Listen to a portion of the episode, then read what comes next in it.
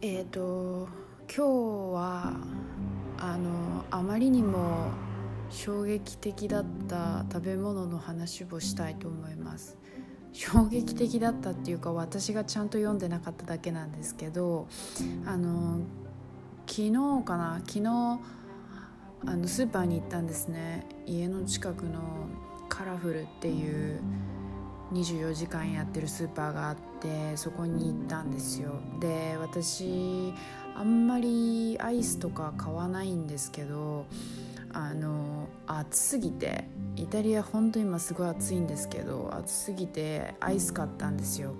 で見た目的にはあのガリガリ君のレモン味みたいな感じのあのアイスを買ったんですね。あの普通の棒のアイスです。棒のアイスでなんかガリガリ君みたいにちょっとなんていうかあのかき氷が固まりましたみたいなあのアイスを買ったんですよ。で、えーと、昨日は食べずにあの今日の昼間なんかいろいろ作業して終わちょっと一段落ついたんであアイス食べようかなと思ってアイス食べたんですよ。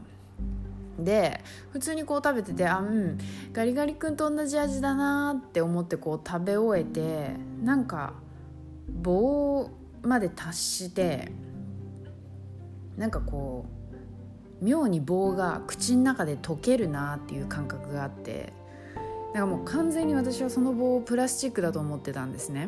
でプラスチックなのに口の中で溶けるとかマジやばいこれみたいな。その プラスチックの質の悪さを疑ったんですまずね。で口の中で溶けるけど味もしないしなんならちょっとこう歯ですってなんていうのかじっただけでもろもろってしたんですよ。マジかと思って。もう完全に私はその時あのプラスチックだと思ってるんですね。でプラスチックがなんか口の中でモロモロしてきたやべえこれはみたいな。しかも味がしないみたいな感じで。で1個目はまあ捨てたんですよ。そう。それでえー、っとそう今日アイス2個食べたんですけど。で2個目食べた時になんかこれかじってみようって。なんかねあのその時も全然プラスチックだと思ってるんですよ。プラスチックだと思ってるのにかじってみようと思ったんですよね。なんか。わかんないけど柔らかかったから。でかじってみたらなんかかじれたんですよ。でへってなっていやプラスチックがやばいにしても程があるしおかしいでしょこれはって思ってもう一回箱を見直したんですよ。そしたらあのレモン味のアイスと棒がリクイリツィアだよって書いてあったんですね。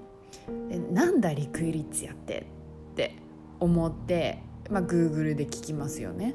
そしたらあの肝肝臓甘いに草って書いて肝臓って出てきたんですよ。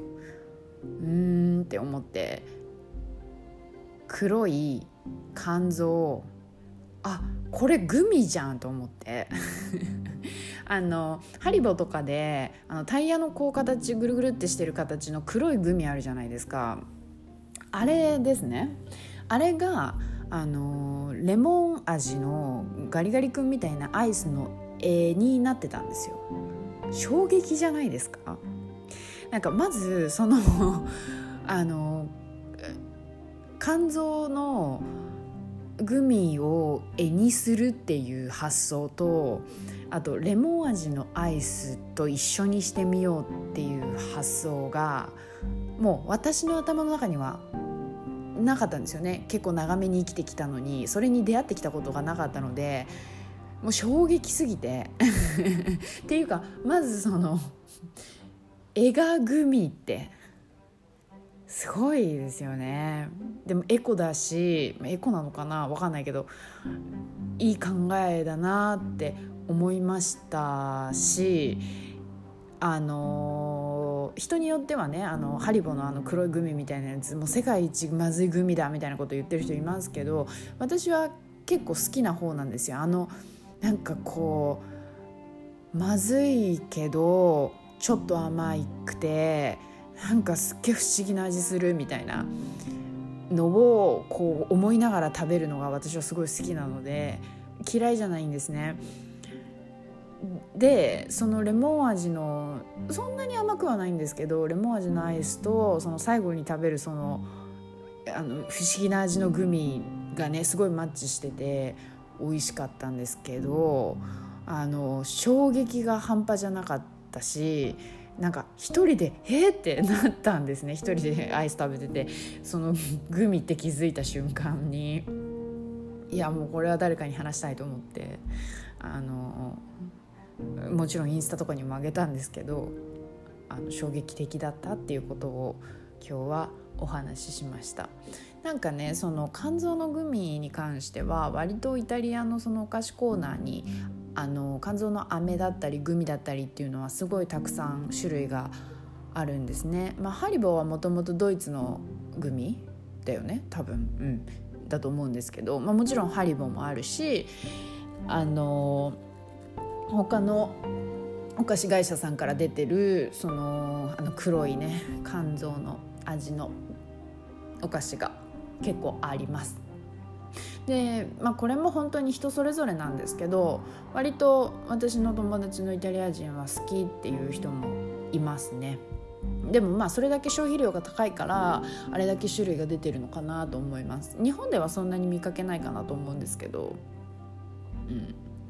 でもなんかあのー、漢方にもね70%だっけな？ちょっと忘れちゃったんですけど70%の漢方にも入ってるぐらいのあの薬草じゃないですか肝臓って、うん、だから少なからず体にもいいしえっとお砂糖の50倍ぐらいの甘さを持ってるんだよね確かね。そう。だからまあダイエットしてる方とかにもいいんじゃない、まあ、使い方によると思いますけどね。うん。そう。でも本当に衝撃的でしたね、どうしてそれとそれ組み合わせようって思ってどうしてそのグミを絵にしようって思ったんだろうって思いました。でもねそれがあのそのカラフルのプライベートブランドのアイスクリームだったんですよね。そう。うん。いい発見だなって思いました。まあイタリアでもねこれが当たり前じゃないんだと思うんだけど日本じゃ絶対これ売ってないだろうなって誰もあの商品開発の人は作ろうって思わないだろうなって思うものだったのでちょっとお話ししました。あのイタリアに来てね結構衝撃的な食べ物衝撃的な食べ物っていうのはまあそれぐらいしかないかな。他にはねなんか美味しいものたくさんあるしお野菜とかあの果物もすごいいつもフレッシュで安いし全部美味しいんですよ。でなかなか日本では食べれないフィノッキオとかもめちゃくちゃ美味しいしうん食べ物に不満があることはまあイタリアではまずないですね今のところ私は。うん、でちょっとこれとは別になんでイタリア人ななんだろうイタリア料理って太りそうみたいな感じで思うと思うんですけど私の肌感としてはそんなことないんじゃないかなって思っていてなぜあのイタリア料理でイタリア人があまり太っていないのかもちろんねいろんな体型の方いらっしゃいますけどあの基本的に若い方は皆さんもあのスラッとしている方も多いのでなんで太らないのかっていうねこともあの今度お話ししたいなって思います。うん、とにかく今日はそのアイスクリームの衝撃がすごすぎてなんかあのよくわからないですけど気持ちの行きどころがわからないですけどあの嬉しかったです。あの美味しかったしね、うん、でちなみにイタリアのアイスは日本よりちょっと高いかなって私は思います。あのー、そうもちろんジェラートをね日常的に食べるっていう文化もあるんですけどだいたいジェラートは、まあ、1コーン1カップだいたい2.5ユーロから、まあ、高いところでも3.5ユーロぐらいかなと思うんですけどあの、まあ、それはちょっと置いといて家用に買うようなスーパーで売ってるあの普通のアイス箱のアイスみたいなのはだいたい安くて2.5ユーロ。結構普通に平均すると3.5から4.5ぐらいのお値段ですね1箱。だから日本円にするとだいたい5600円するのかな1箱。超高くないですかそう考えると。ハーゲンダッツじゃんって思うんですけど。うん超高いんですよ。そう。まあでもそうだね。ジェラート1回1回2.5ユーロ払ってたらまあそれ当たり前なのかな。うんちょっとよくわかんないけど。まあそんな感じです。まあとにかくあの、イタリアのアイスは一個一個大きいしあの美味しいですよ。すごい。フレッシュな感じで。私はクリーム系よりもなんかガリガリ君系の方が好きなんですけどうん、今日買ったアイスはすごいおすすめでした。なんかイタリアに来る機会がある方にはぜひ食べてほしいなと思います。うん。絵がグミっていう。衝撃。ほんと衝撃。クリエイティブを感じる。すごいいいよね。もう超ウケました。一人で面白かった。はい。ということで今日は短めで終わります。おやすみなさい。